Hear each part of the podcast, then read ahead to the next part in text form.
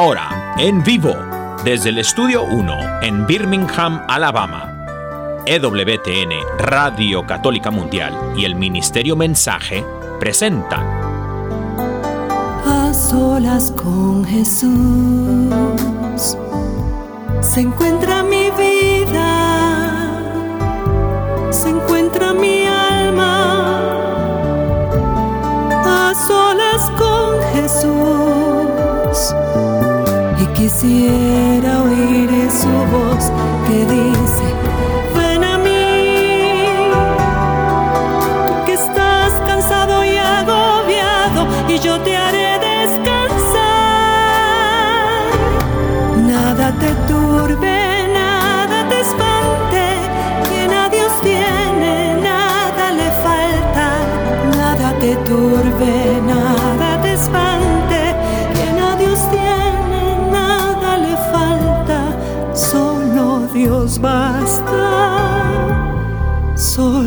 Dios basta. A solas con Jesús. A solas con Jesús. Queda con ustedes el Padre Pedro Núñez.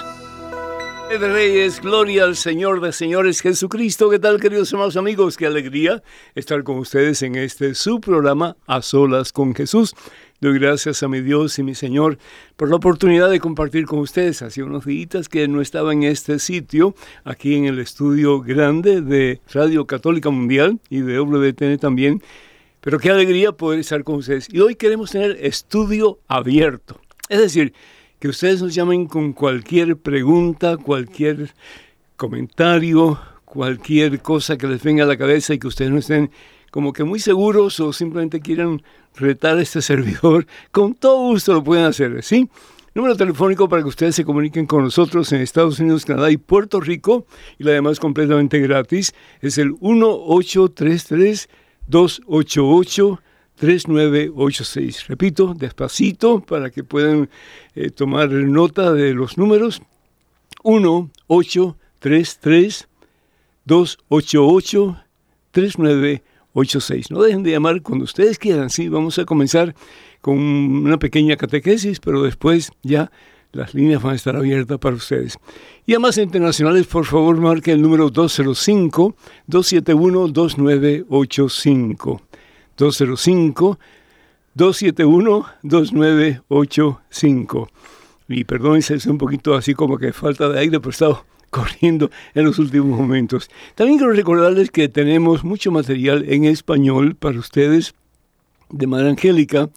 Madre Angélica ha escrito muchos libros y son realmente especialísimos, ¿sí?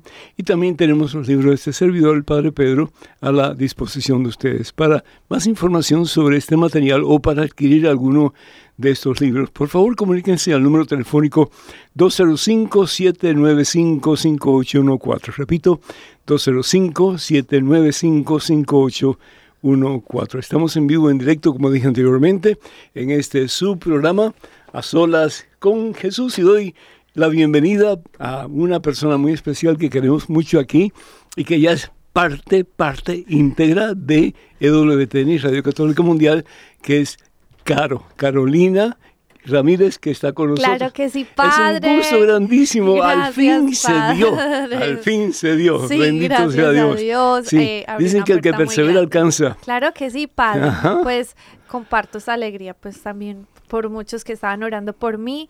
Claro. Gracias a Dios, ahora estoy como vinculada en el área de, eh, pues, de apoyo Arte, gráfico, de sí. arte. Y bueno, me siento muy feliz de estar, pues, aportando con mis talentos a la obra de evangelización. Y su esposo también pues trabaja aquí con, con WTN, Sí. Daniel Godínez. Claro que sí, está ellos- en la parte de producción en Ajá. español y entonces estamos muy felices trabajando juntos aquí para la gloria del Señor. Es que Dios es grande, ¿verdad? Ay, no. Y Él ha concedido todos los anhelos de mi corazón. O sea, yo hoy por la mañana le decía al Señor, ay Señor, gracias, porque ha sido tan bueno conmigo. O sea, he Dios. pasado muchas cosas para Claro, llegar aquí, claro, pero claro. precisamente el Señor a veces eh, permite que pasemos diferentes pruebas para que cuando Él nos da las bendiciones, va preparando es. nuestro corazón y las podamos disfrutar. Así es, y benditos problemas y dificultades si acudimos una y otra vez a ese que es la solución de todos nuestros problemas, que es Jesucristo. Claro que sí. Tú lo Padre. Hiciste y ahora ves Ah, lo sí. que Dios tenía preparado para ti. Padre, queremos felicitarlo. ¡Yeah! Por su aniversario sacerdotal, como pueden ver, estamos aquí de fiesta en el estudio. Estamos de fiesta con, con Jesús. al cielo queremos ir, bendito sea el Señor, Queríamos bueno. hacerle una pequeña bullita, como decimos en Colombia. Gracias, pues, gracias. para celebrar su aniversario. Y pues reconozco la presencia de Pedro que está detrás Claro eh, que de los sí. controles. Muchísimas gracias Pedro por tu presencia y también Marisela que está del otro lado con la parte de Sí. video. Así que pues estamos todos juntos y con ustedes pues vamos a tener este programa que ojalá sea en su totalidad para gloria y honra de nuestro Señor Jesucristo. Claro que sí. Benditos a Dios, pues muchísimas gracias por la torta, muchísimas gracias por estos ah, platitos tan bonitos, ¿sí? 46 Bueno, también años. pusimos serpentinas, Serpentina. otras decoraciones que no se ven, pero ahí. Ahí están, 46 años de servicio para gloria a Dios. Es, es un trayecto que, es decir, no lo cambiaría por nada del mundo. No, no, para. Así que doy gracias a Dios por esta oportunidad. En este momento, hermano que me escuchas, hermana que me escuchas, antes de hacer absolutamente otra cosa, nos ponemos en oración, hermano, hermana, vamos a orar. En el nombre del Padre, del Hijo, del Espíritu Santo. Amén. Amén. Ay, papá Dios. Gracias, Señor. Gracias por tantas y tantas y tantas y tantas y tantas bendiciones que por amor tú nos das. Gracias, Señor. Por el don de la vida, mi Dios, por el don de ese que es vida, que es Jesucristo. Gracias por nuestra Santísima Madre, la siempre Virgen María. ¿Cómo no amar a María si tú la amaste primero, Señor? ¿Cómo no buscarla para imitarla? Como decía su santidad Juan Pablo II, está bien que le pidan, ella es mamá, pero más aún, imítenla, imítenla. Gracias Padre Santo. Gracias por la oportunidad que tenemos de continuar en nuestro camino hacia ti, Señor Padre Santo, de la mano de Jesús y sí, de la mano de María. Y María, al fin y al cabo, todo lo que quieres, Padre, es llevarnos a su Hijo. Llevarnos a su Hijo. ¿Qué mamá que se siente orgullosa de su hijo o de su hija no quisiera llevar al mundo entero a una relación íntima con su hijo, con su hija? Este es mi hijo, miren, esta es mi hija. ¿Cuántas mamás no he escuchado yo en el trayecto de mi servicio? Madres orgullosas, madres que se han desvelado por la salud de sus hijos, que han dejado de comer un pedazo de pan para dárselo a sus hijos, que han sacrificado todo por amor a sus hijos. Dicen que después del amor de Dios no hay amor tan grande como el amor de mamá. Pues yo quiero felicitar a todas las mamás y quiero felicitar a mi mamá también, porque usted es un reflejo del amor de Dios. Gracias. Y quiero pues dar las gracias a Dios por esa mamá en común que Él nos ha dado, que es María Santísima. Yo te alabo, te bendigo, te glorifico, Padre Santo. Porque tenemos ejemplos a imitar. Tenemos ejemplos a seguir, Señor. Y entre esos ejemplos no solamente están los hombres y mujeres que llamamos santos canonizados, es decir, hombres y mujeres que han alcanzado la gloria con tu gracia, con tu poder, y ellos se han dejado en tus manos, Señor, para que tú, paso a paso, los lleves a la plenitud, a la cima de tu gloria que es el cielo. Danos hambre de santidad, Señor. Danos el deseo de vivir según tu santa voluntad, que al fin y al cabo es lo mejor que podemos hacer en la vida. El mundo sin ti no nos da nada bueno, Señor. El mundo sin ti, Señor, nos saca del camino. El camino de la victoria, el camino de la vida, el camino de la esperanza, el camino del amor, el camino de la paz, el camino que es Jesús, tu Hijo nuestro Señor. Señor, dale una doble porción de tu Espíritu Santo, amor puro tuyo, Señor, a cada uno de tus hijos, de tus hijas que en estos momentos está escuchando estas palabras. Muchos de nosotros, yo sé, no somos madres, pero podemos llevar amor en nuestro corazón. Y el hombre puede amar tanto como puede amar la mujer, porque el amor no tiene límites. Somos nosotros, hermanos y hermanas, los que ponemos límites en nuestra capacidad de amar. Pero sin embargo tú nos dices, Señor Jesús, les doy mandamiento nuevo. Ámense los unos a los otros como yo los he amado. Ámense. Arriesguense a amar. Sí. Arriesguense a amar aún aquellos que puedes pensar es imposible de amar. Porque para Dios no hay imposibles. Arriesguense a perdonar, diría el Señor, aún aquellos que te han hecho daño, que te han lastimado, que te han herido, que te han hecho sentir deseos de venganza.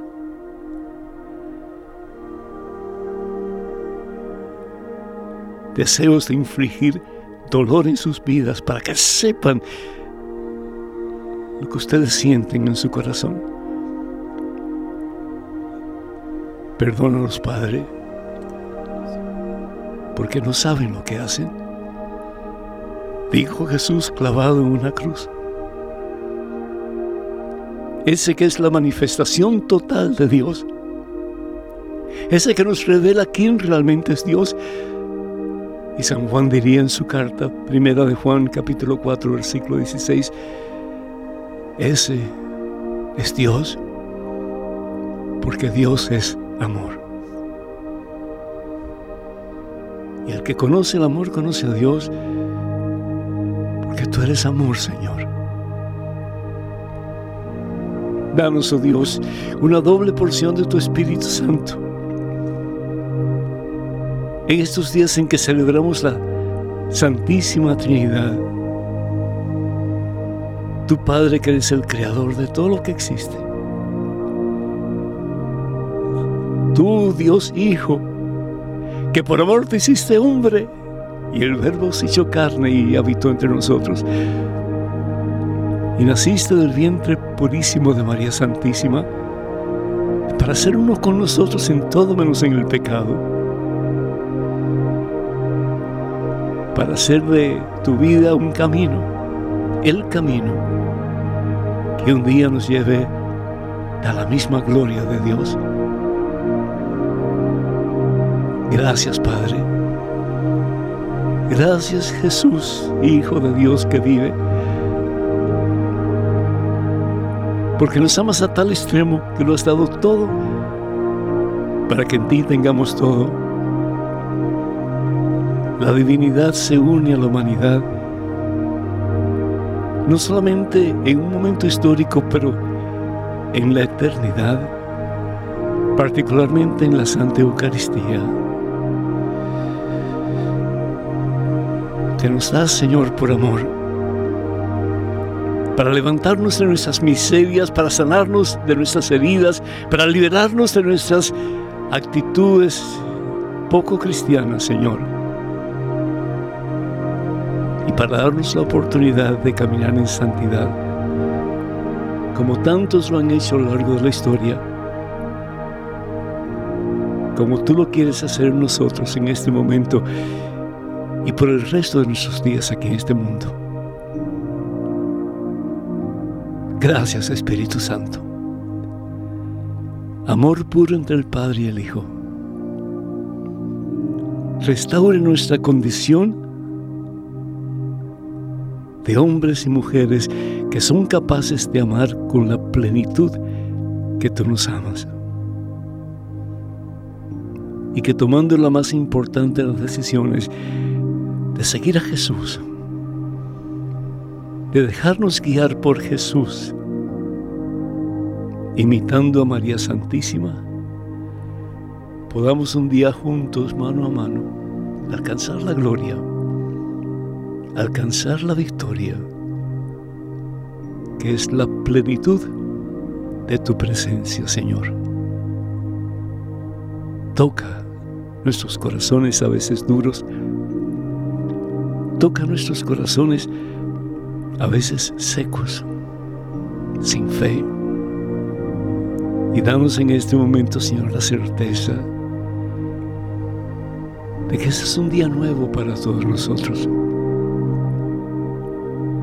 Que a imitación de la Santísima Trinidad, podemos nosotros amarnos de tal manera que lleguemos a ser uno en ti y contigo un día gozar de las delicias de tu reino en el cielo para toda la eternidad. Bendice a tus hijos, Señor, y que ese amor profundo y limitado que viene de tu corazón redunde en el corazón de tus hijos y de tus hijas en este momento y nos llenes de la capacidad de amar sin límites y sin condiciones. A ti la gloria, Padre Santo, en Cristo Jesús, por los siglos de los siglos. Amén, Señor. Amén. Bendito seas mi Dios. Amén.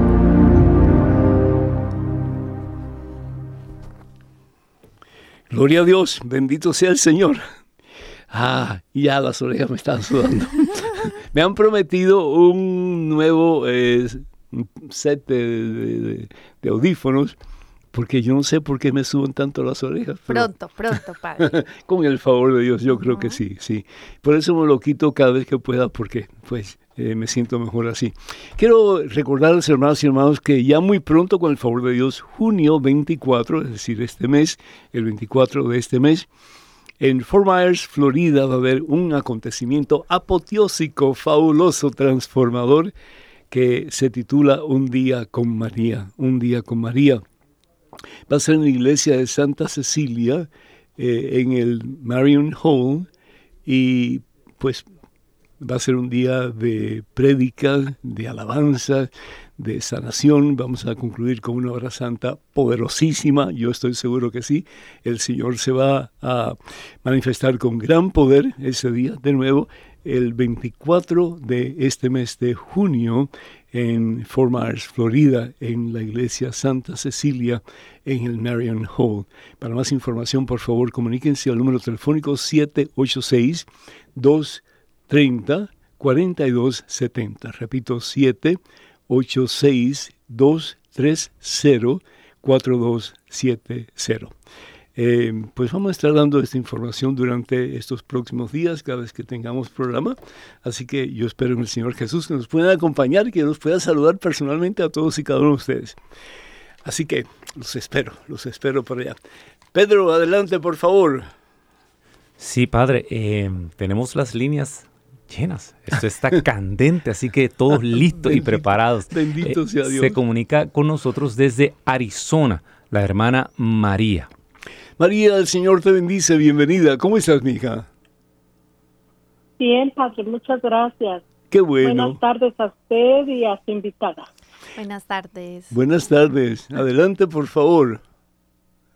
Sí, padre, mire, antes que nada felicitarlo por su 46 aniversario. y gloria a Dios. y darle gracias a Dios por este por haberlo escogido para este ministerio. Gracias, padre. Gracias, María. Dios te bendice. Adelante con tu pregunta, tu comentario, por favor. Mire, este, tengo una, bueno, dos, un dos rapidito. Una, una de mis preguntas es, ¿por qué eh, todo el año litúrgico leemos las mismas lecturas y el, mismo evangelio al todo alrededor del año, en todo el año. Y la segunda es, este, ah, dice que en donde dos o más se reúnen, ahí es, promete Dios estar en medio de nosotros. ¿Y qué pasa cuando rezamos todas solas, como cuando uno es rosario solo o así? pues mira, cuando rezamos eh, solos, eh, la oración es tan eficaz como cuando rezamos en comunidad.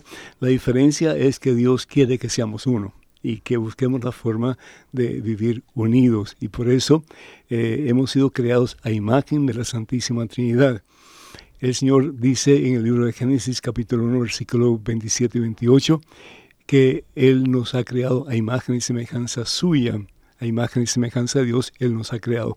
¿Y qué quiere decir eso? En Dios hay tres personas divinas, ¿verdad? Está el Padre, está el Hijo y está el Espíritu Santo. El Padre es el Creador, el Hijo es el Salvador o el Redentor y el Espíritu Santo es el Santificador, es decir, el que es amor puro y nos lleva a ese que es el amor de los amores, que es Jesucristo que vive en unión con el Padre. Estamos hablando Jesús no solamente en su condición divina, pero también en su condición humana. Cuando tú y yo muramos, vamos a estar unidos a Jesús, pero en su condición o en su naturaleza humana, porque no podemos estar unidos a la divinidad en sí, porque somos de diferente esencia, no somos de la misma esencia que el Padre y que el Hijo eh, en, su, en su naturaleza divina. Así que, sí, sí, Caro. Bueno, también quería de pronto compartir algo con la hermana, porque eh, precisamente es súper importante eso que usted nos comparte y yo creo que a Dios también le encanta que nosotros nos pongamos en común acuerdo de un motivo de oración en comunidad. Eso es importante básico, claro, para interceder por Y de ahí la Santa Misa, ¿verdad? que es realmente el, la, oración perfecta al Padre. ¿Por qué? Porque es el mismo Jesús, nuestro Señor, quien se ofrece al Padre por eh, la expiación de nuestros pecados.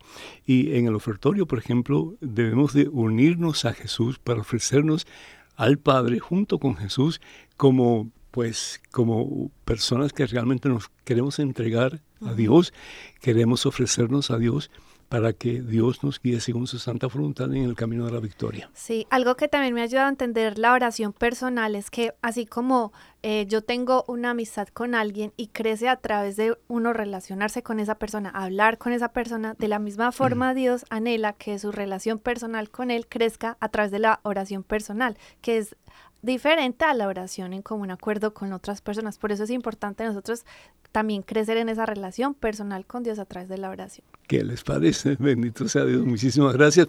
Una cosa antes de, dejarte, María, es que la iglesia ofrece eh, tres ciclos, el ciclo A, el ciclo B y el ciclo C, para, para nosotros tener un entendimiento más o menos mm, casi completo de la Santa Biblia. Entonces, si nosotros vamos a la Santa Misa todos los días, vamos a escuchar el ciclo A tiene eh, cierta cantidad de, de, pasajes bíblicos, lo mismo el B como el C. Y también pues tenemos el año 1 y el año 2. Entonces todo esto nos ayuda a profundizar si realmente vamos a misa regularmente sobre la palabra de Dios, porque en la mayoría de los casos no solamente vamos a misa y escuchamos eh, las lecturas y ya se termina, sino que siempre hay como que una especie de reflexión después de, la, de las lecturas, ¿verdad? Entonces es importante como que meditar sobre las lecturas que se dan cada día y pues la reflexión que se hace. Y de esa forma vamos creciendo en conocimiento de la palabra de Dios y también pues en presencia de Dios que cambia, que libera, que sana y que hace todas las cosas nuevas en cada uno de nosotros si así le permitimos. Muchísimas gracias María por tu llamada. Espero que esto te haya servido en alguna forma. Pedro, adelante por favor. Sí, padre, se comunica con nosotros el hermano Vinicio desde Nueva York y él pide una pequeña oración por su esposa. Ah, claro, con todo gusto. Vinicio, el Señor te bendice. ¿Cómo estás, mi hijo? Sí, buenas tardes, padre. Muy buenas tardes. Dios te bendice, mi hijo. Adelante. Amén. Sí, padre, mi esposa justamente hoy le detectaron lupus y quería ver si usted podía hacer una oración por ella para que Dios la sane. Amén. ¿Está muy avanzado el lupus o no sabes? Ya, ya está avanzado en la parte de, la, de las dos piernas, padre. Ya, ya. ¿Y va a tener algún tipo de tratamiento o no sabes todavía o, si lo tiene? Todavía no sabemos porque hoy fue y, tiene que ir al especialista. Ya, ya. Pues vamos a pedir al Señor que haga su obra, ¿verdad? El Señor dice, pide y se te dará. Evangelio según San Mateo capítulo 7, versículo 7. Padre amantísimo, Padre bueno, Padre misericordioso, me uno a tu hija Caro, me uno también a Pedro y a Marisela para pedir, Señor, por la esposa de Benicio. Bendice abundantemente, Señor, y que esta enfermedad que atacado su cuerpo, que la deje y que ella pueda experimentar la anchura, la profundidad, la altura, la magnitud, la longitud de tu amor por ella en Cristo Jesús. Bendice también a Benicio, Señor, y ayúdalo para que él pueda ser apoyo para su hija, su esposa en este momento un poco difícil.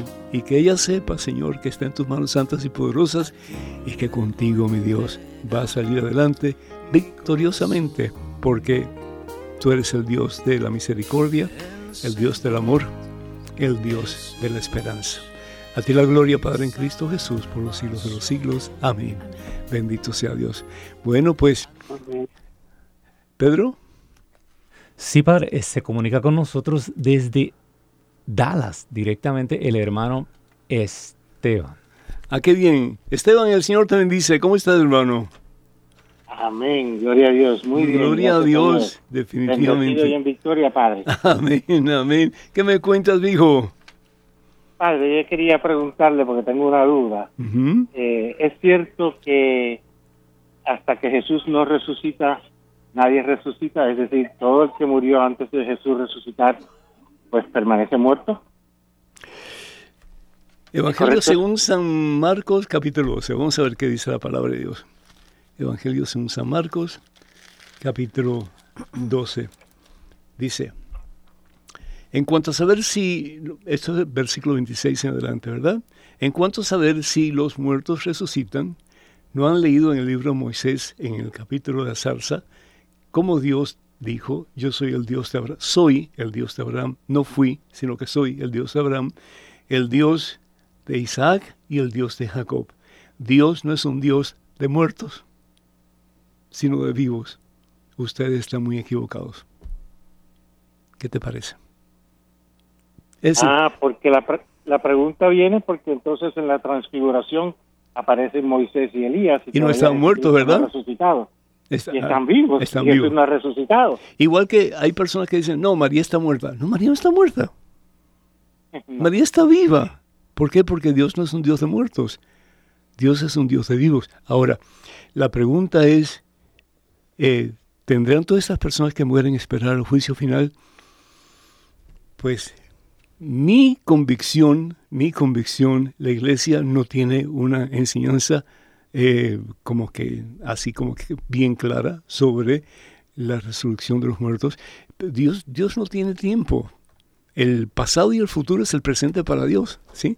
Eso lo vemos en la zarza ardiendo en Éxodo capítulo 3, cuando le dice Moisés al Señor, bueno, ¿y quién me manda el faraón? Pues dile Yahweh, es decir, la palabra Yahweh significa yo soy, yo soy. No yo era o yo seré, no, yo soy. Él es el eterno presente. Por eso es que Jesús le puede decir a Dimas, eh, supuestamente el buen ladrón, ¿verdad? Cuando está colgando la cruz, hoy mismo estarás conmigo en el paraíso, hoy. ¿Por qué? Porque ese es, ese es el, como que el meollo del, del Evangelio de San Lucas. Hoy, hoy es el día de tu salvación, hoy es el día de tu victoria, hoy mismo estarás conmigo en el paraíso. No de aquí a mil años, sino que hoy, porque Dios es el presente, el eterno presente. Dios no es el futuro ni es el pasado, Dios está en el presente. Eh, el, pasado y el futuro son, eh, pues, ¿qué te puedo decir? Son como señales que usamos los seres humanos para hablar de lo que pasó y para hablar de lo que está por venir. Pero Dios, si nosotros estamos aquí, Dios está allá infinitamente y allá infinitamente. Entonces, todos vamos a pasar por dos juicios, el juicio personal y el juicio universal. Y eso lo podemos ver en el Evangelio según San Mateo, capítulo 25, versículos 37 al 46 más o menos, ¿verdad? La división entre los que obedecieron a Dios y los que desobedecieron a Dios. ¿Y cuándo va a acontecer el juicio, primero que todo el juicio personal, pues cuando Él nos separe en un grupo o en el otro grupo. Y el juicio universal, cuando va a acontecer? Cuando unos vayan al infierno y otros vayan a la presencia de Dios en el cielo. Y eso nuevo lo puedes leer en el Evangelio según San Mateo, en el capítulo 25. Vamos aquí un momentito para, para salir ya de esta situación y no tengas ningún problema. Dice, entonces el rey dirá a los que están a su derecha, esto es Mateo 25, versículo 34 en adelante. Vengan benditos de mi Padre y tomen posesión del reino que ha sido preparado desde el comienzo del mundo, porque tuve hambre, me diste de comer, tuve sed, me diste de beber, etc. Entonces los justos dirán, Señor, cuando te vimos hambriento y te dimos de comer, sediento te dimos de beber, etc. Versículo 40. El rey responderá, en verdad les digo que cuanto hicieron por el más pequeño de estos mis hermanos, lo hicieron por mí. Ok, entonces eso está en la parte de los buenos, ¿sí? de los obedientes, de los que han seguido y han sido fiel a la voluntad de Dios. Y después dirá a los que están a la izquierda, malditos aléjense de mí y vayan al fuego eterno que ha sido preparado para el diablo y para sus ángeles, porque tuve hambre, me diste de comer, etc. Entonces fíjate también una cosa importante. Las obras son básicas para la salvación de la persona. La fe es básica, definitivamente. Pero como bien dice Santiago en su carta capítulo 2, la fe sin obras está muerta. Entonces, la fe en Jesucristo es básica, pero ¿qué significa tener fe en Jesús? Someterme a la voluntad de Jesús. ¿Y qué es lo que Jesús quiere que yo haga? Someterme a su voluntad. Amar. Buscar la unidad. Perdonar al que tengo que perdonar. Amar al que tengo que amar. Servir al que tengo que servir. Aunque me cueste lo que me cueste, sabiendo que lo que hago por el más pequeño, lo hago por el mismo Jesús. Entonces, están aquí los dos grupos. Los grupos que optaron por el amor, optaron por Dios, que es amor, por vivir según la voluntad de Dios, y los que optaron por lo contrario. Hoy día, desafortunadamente, hay mucha gente que ha optado por lo contrario. Hay pleitos, hay guerras, hay matanzas, hay divorcios. Y uno se pregunta, bueno, ¿y entonces? Hay muchos de ellos que son cristianos. Pero Jesús dice en el Evangelio según San Lucas, en el capítulo 6, versículo 40, el discípulo si se deja formar, llega a ser como el maestro. Hay mucho más que hablar de esto, mijo, pero ya creo que es suficiente. Pedro, adelante, por favor. Sí, padre, eh, se comunica con nosotros Javier desde Nueva Orleans. Ah, caramba, Javier, bienvenido, ¿cómo estás, hijo? Gracias, Padre Pedro. Me tuve que cambiar el nombre porque yo sé que si le digo mi nombre, usted sabe quién soy. y, lo, sigo, lo sigo sabiendo de todas maneras, no importa. ¿Qué tal, Carlos? ¿Cómo estás, hijo? Bendecido, Padre. Gracias a Dios por escucharlo, pero si en este momento usted me permite orar por usted, Padre, con todo gusto lo hago. Agradezco mucho. Adelante, por favor. En el nombre del Padre, el Hijo, el Espíritu Santo. Amén. Amén. En, estos momentos, Señor, te pido por tu Hijo, el Padre Pedro, para que lo dirijas, para que sigas utilizándolo como instrumento tuyo, para que tu santa palabra siga saliendo de su boca, para que todo paso que él dé sea con humildad, Señor, como lo sigues utilizando. Te pido por su salud de alma y cuerpo, para que lo levante, Señor, que este 27 de julio, de junio, que viene su operación, para que todo salga bien, Señor Dios, para que seas tú el que dirige esos médicos. Te pido por él, Señor, para que lo sigas utilizando, Señor. Todo esto te lo pido en nombre de tu Hijo Jesucristo. Amén. Gracias, mijo. Muy, quiero hacerle una pregunta, Padre. Adelante, pero déjate eh, muy agradecido. Sí, quiero, eh, ¿qué diferencia hay entre discípulo y apóstol? Porque nuestros hermanos de otras iglesias dicen, soy el apóstol. No. No, apóstoles se refiere solamente a los doce, ¿verdad? A los que conocieron a Jesús y Jesús los envía. La palabra apóstol significa enviado. Por eso en el Evangelio, según San Mateo, capítulo 28, versículo 19 y 20, el Señor Jesús dice, vayan y hagan discípulos de todas las naciones. Que hagan discípulos, pero ellos no son discípulos, ellos son apóstoles, los enviados, los, los once realmente, y ahora pues con con el nuevo discípulo que se hace apóstol, que es San Esteban, ¿verdad? Entonces, San Esteban, sí, cierto. Sí. Ok, bueno, entonces ah, ellos son los apóstoles. De nuevo, la palabra apóstol significa enviado y la palabra discípulo significa ese que sigue al maestro. Por eso Jesús dice en el Evangelio según San Lucas, capítulo 6, versículo 40, el discípulo no puede ser diferente al maestro y si se deja formar, llega a ser con el maestro. Ahí está la diferencia. Entonces, apóstol ya no hay. a Caro por formar parte de la familia de WTN. ¡Eso! Que le pague y, rece por mí, por Y a ver, Caro tiene una, pregunta, estoy seguro. A ver, ah, Caro, sí, claro. Por aquí hay una pregunta por usted, padre. Gracias, Carlos. Bueno, Padre Dios. Felicidades. Apreciado Padre Pedro, ¿por qué existen personas que trabajan como voluntarios en la iglesia que buscan su propia gloria en vez de que su trabajo sea para darle mayor gloria a Dios? Agustín Padilla desde Roma. Agustín, ese es el pecado original, desafortunadamente, eh, la división que existe y si le permitimos a esa división, pues se convierte ya en envidia, se convierte en pleito, se convierte en deseo de poder demandar, y a pesar de que lo que el otro está haciendo está bien hecho, pero eh, eso lo vemos muy a menudo desafortunadamente en la iglesia, lo vemos en todos los ámbitos de la vida, ¿no? Aún en los matrimonios, ¿verdad? ¿Quién tiene la última palabra? ¿Quién manda a quién? ¿Quién obedece a quién? ¿Quién tiene, pues, eh, poder sobre otra persona? Lo vemos también en, en nuestras relaciones de amistad, etcétera, ¿no? Entonces ahí tenemos que tener mucho cuidado, hermanos, porque de nuevo lo que hagamos por el más pequeño lo hacemos por el Señor Jesús, también sea para bien o para mal. Entonces, uh, eh, que ninguno de ustedes se atreva jamás a servir para ganar una posición o para decir yo soy mejor que tú, uh, yo puedo hacer las cosas mejor que tú. No, Dios nos da talentos a todos y esos talentos son para servir al Señor. Lo vemos, por ejemplo, en, la carta a los Romanos capítulo 12, versículo 1 en adelante, y también 1 Corintios capítulo 12, en que el Señor pues da diferentes talentos, pero ¿para qué? Para la construcción de su reino, para hacer de este mundo lo mejor, al punto de que este mundo se convierta en el reino de Jesucristo. Sí, sí total. Y padre, lamentablemente, así como usted dice, uno ve mucho eso en, los grupos de oración, en la iglesia. Y, y, yo creo que esa pregunta también en algún momento de mi vida me la hice yo. Y yo decía, ¿pero por qué?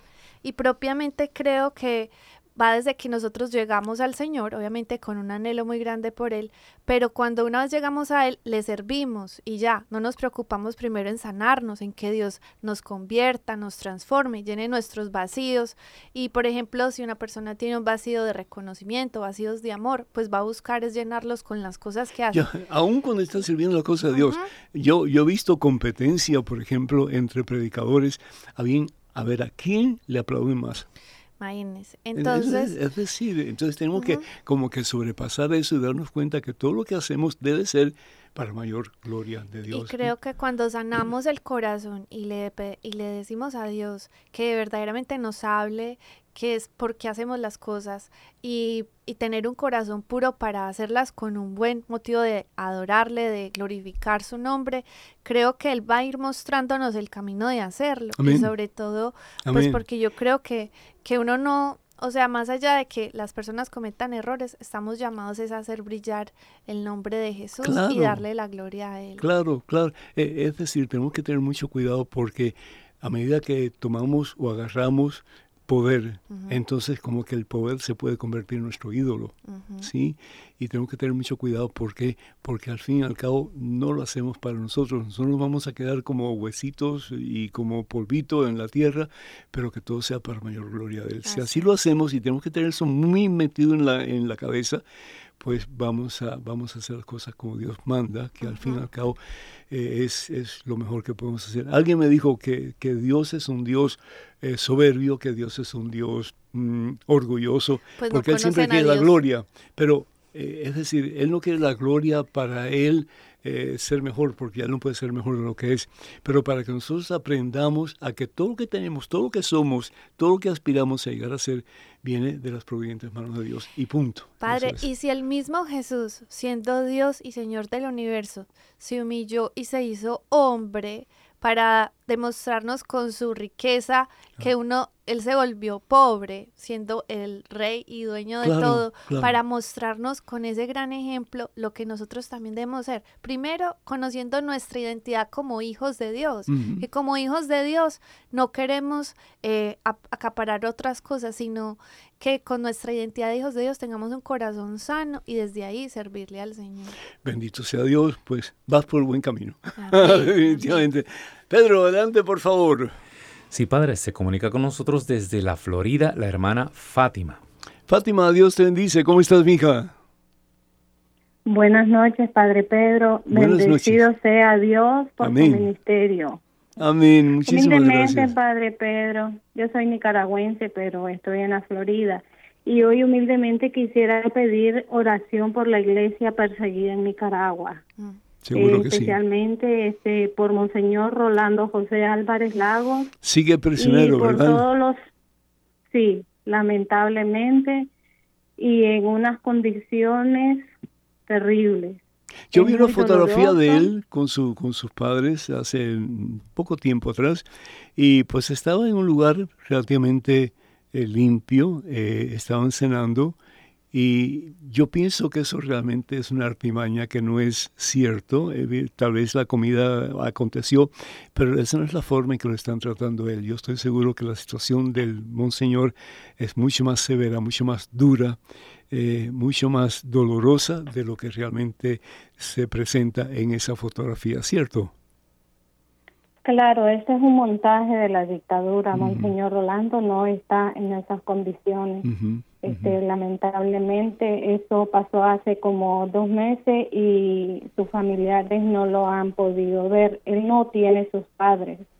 Él es un profeta de nuestro pueblo. Seguro que sí. Él es un hombre humilde. Él es un hombre humilde y es un gran es un gran hombre de Dios, ¿verdad? y tenemos muchos sacerdotes presos en Nicaragua y la iglesia está martirizada completamente. Sí.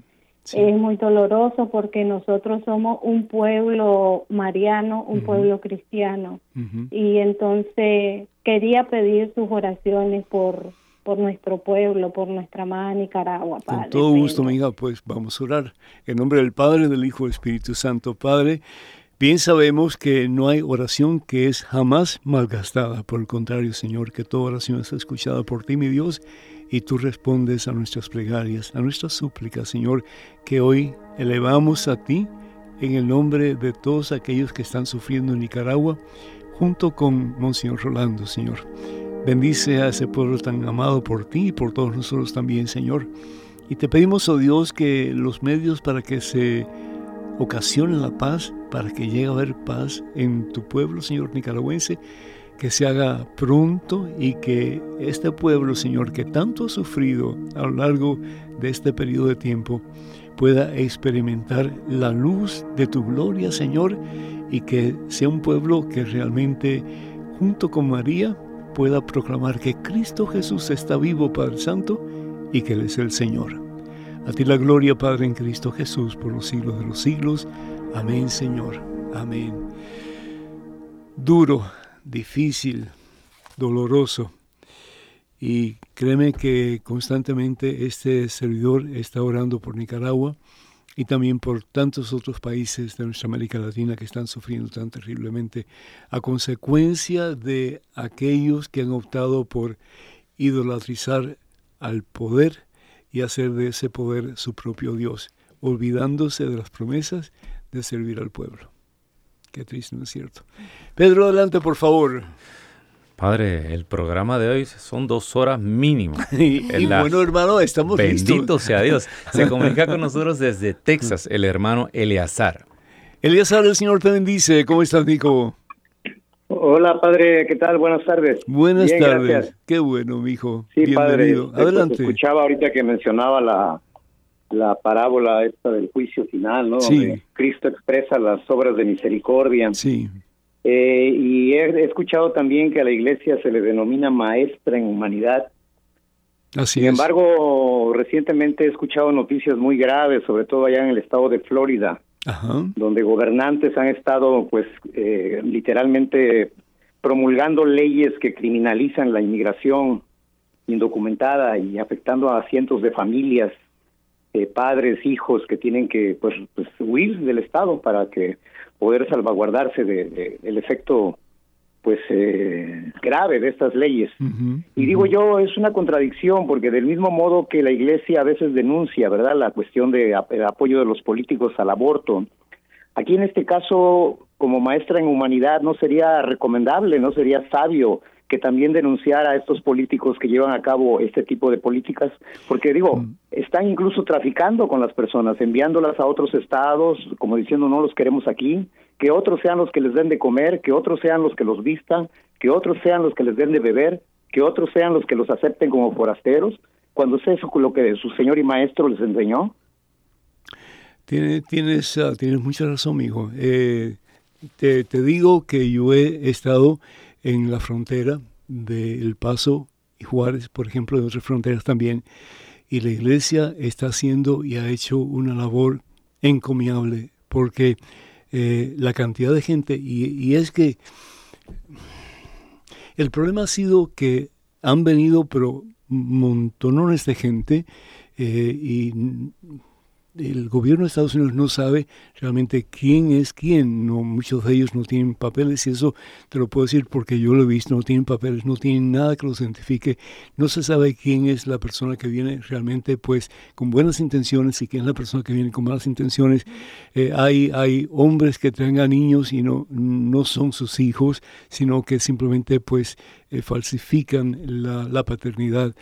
Eh, ha sido tan terrible toda la situación y vemos encima de eso la cantidad de abusos que han habido, violaciones, eh, en fin, ¿verdad? Em, personas que han sido usadas como, como mulas para traer narcóticos a este país. Ha sido un verdadero desastre, un verdadero desastre. La iglesia está tratando de hacer todo lo que puede hacer y la iglesia al fin y al cabo pues somos todos nosotros, ¿no?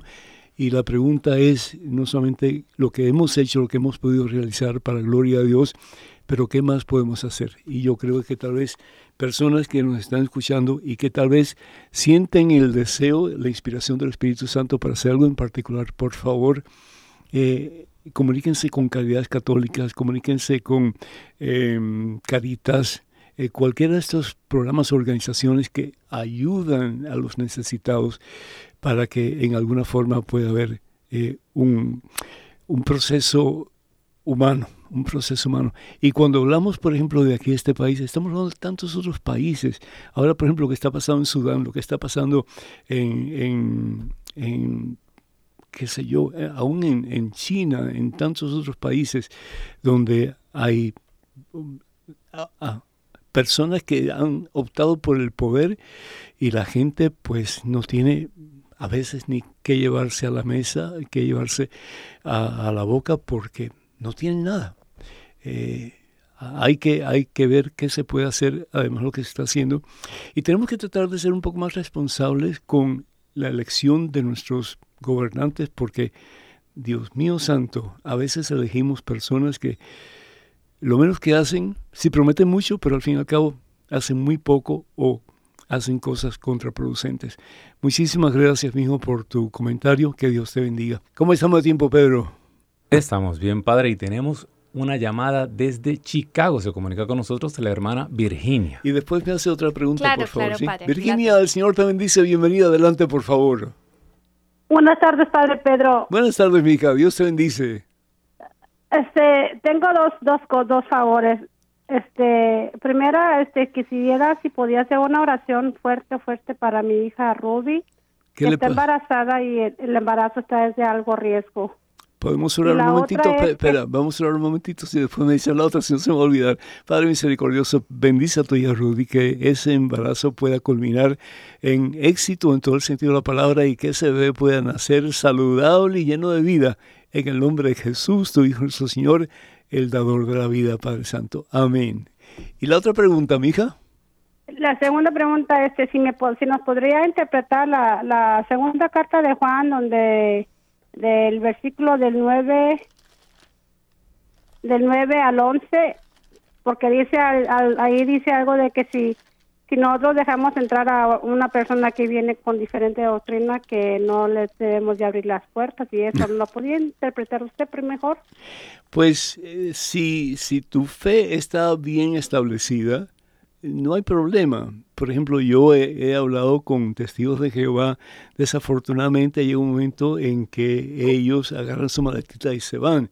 Y me da mucha pena porque la idea no es discutir con nadie, sino que, que, dialogar con las personas, buscar la verdad, ¿sí? Y la verdad, al fin y al cabo, se encuentra en Jesucristo. El problema, por ejemplo, con los testigos de Jehová es que ellos no creen que Jesús es Dios. Para ellos Jesús es el hombre perfecto, pero no es Dios. Y esa fue una de las primeras herejías que el, la Iglesia Católica condenó, porque Jesús sí es Dios. Dios son tres divinas personas, un solo Dios verdadero, Padre, Hijo, Espíritu Santo. Y es la segunda persona que se hace hombre, que eh, que, que, nace en el vientre de María y el verbo se hizo carne y habitó entre nosotros, pero ellos no, no aceptan eso, los mormones tampoco. Entonces, ah, si tú tienes suficiente base teológica para hablar con personas que vienen no a dialogar, pero a discutir de religión y a tratar de confundirte, lo mejor que puedes hacer es no abrir la puerta. Y creo que en este caso el apóstol tiene toda la razón. Que Dios te bendiga, sí. Pedro, ¿qué más? Bueno, ahora vamos con, vamos con Caro, que tiene una, pregunta. Adelante, por Nos favor. quedan como dos, unos minutitos, dos no, tres un poquito más de tiempo, hermano. Intentaré. Vamos Dice, Padre, si la Trinidad es tan importante para la fe cristiana, ¿por qué en ninguna parte del Nuevo Testamento aparece la palabra Trinidad? Muchas gracias. Eh, bendiciones, Isabel Coronado desde Chile. Eh, hay, un proceso que se llama reflexión teológica, es decir, que, por ejemplo, em, nosotros mm, al principio de la cristiandad eh, no teníamos claro sobre la confesión, ¿verdad? Entonces la confesión se hacía, se levantaba la persona en público, en medio de toda la, comunidad cristiana, y ahí pues expresaba sus pecados. Entonces el obispo, es decir, la palabra obispo significa eh, el encargado o el supervisor, en una palabra griega, pues entonces dictaba sentencia. Eh, hoy día es diferente, hoy día es mucho más, mucho más tranquila la situación, es mucho mejor, porque, porque hoy vas donde un sacerdote que es representante de Jesucristo, es representante de la iglesia, y en el nombre del Señor Jesús y de la iglesia a la que hemos ofendido de alguna forma, porque todo pecado tiene una consecuencia universal, no solamente pues eh, personal, pues entonces eh, nos absuelve en el nombre del Señor Jesús. Sí. Entonces, ah, el concepto de la Trinidad, por ejemplo, no fue algo que los teólogos reconocieron hasta el siglo IV, el siglo V más o menos. Sí. Y, es algo que es dogma de la iglesia, es enseñanza de la iglesia. ¿Por qué? Porque Dios es uno, pero Dios es trino. Igual que en mi mano yo tengo cinco dedos, pero una sola mano. ¿Sí? Y cada uno de los dedos tiene una función diferente pero todos son parte de una misma entidad, que en este caso es la mano. Pues eso es lo que más o menos podemos hacer. Podemos hablar muchísimo de la Santísima Trinidad y en estos días estamos celebrando precisamente la fiesta de la Santísima Trinidad, Padre, Hijo, Espíritu Santo. Pero lo importante aquí, Caro, es que la Santísima Trinidad nos enseña, nos inculca, nos anima, nos reta a ser uno. Claro que Y a ser uno en el amor. Pedro, ya se acabó el tiempo, ¿no es cierto? Y padre. Hermanos y hermanos, desafortunadamente ya tenemos que dejarlos a ustedes hasta la próxima. Gracias Pedro, gracias Caro, gracias Maicela. Y gracias a ustedes por estar con nosotros. Que Dios los bendiga hoy siempre, Padre, Hijo, Espíritu Santo. Amén. Hasta la próxima. Dios primero. los bendiga. Y quisiera oír su voz que dice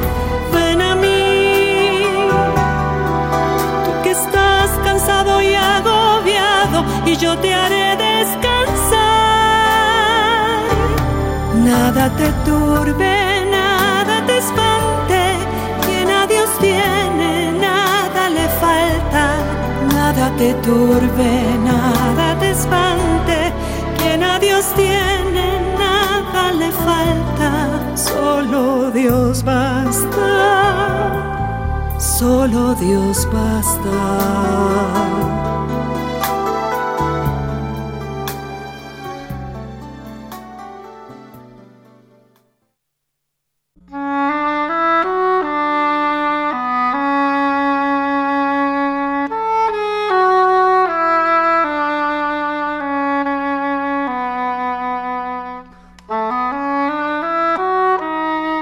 Yo seguía contemplando en mis visiones nocturnas. En las nubes del cielo venía uno como un hijo de hombre. Se dirigió hacia el anciano y fue conducido a su presencia.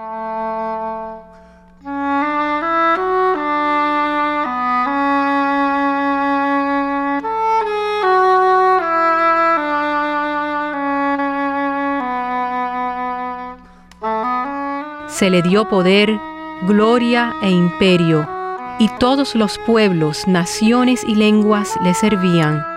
Su poder era un poder eterno que nunca pasará, y su reino no será destruido jamás.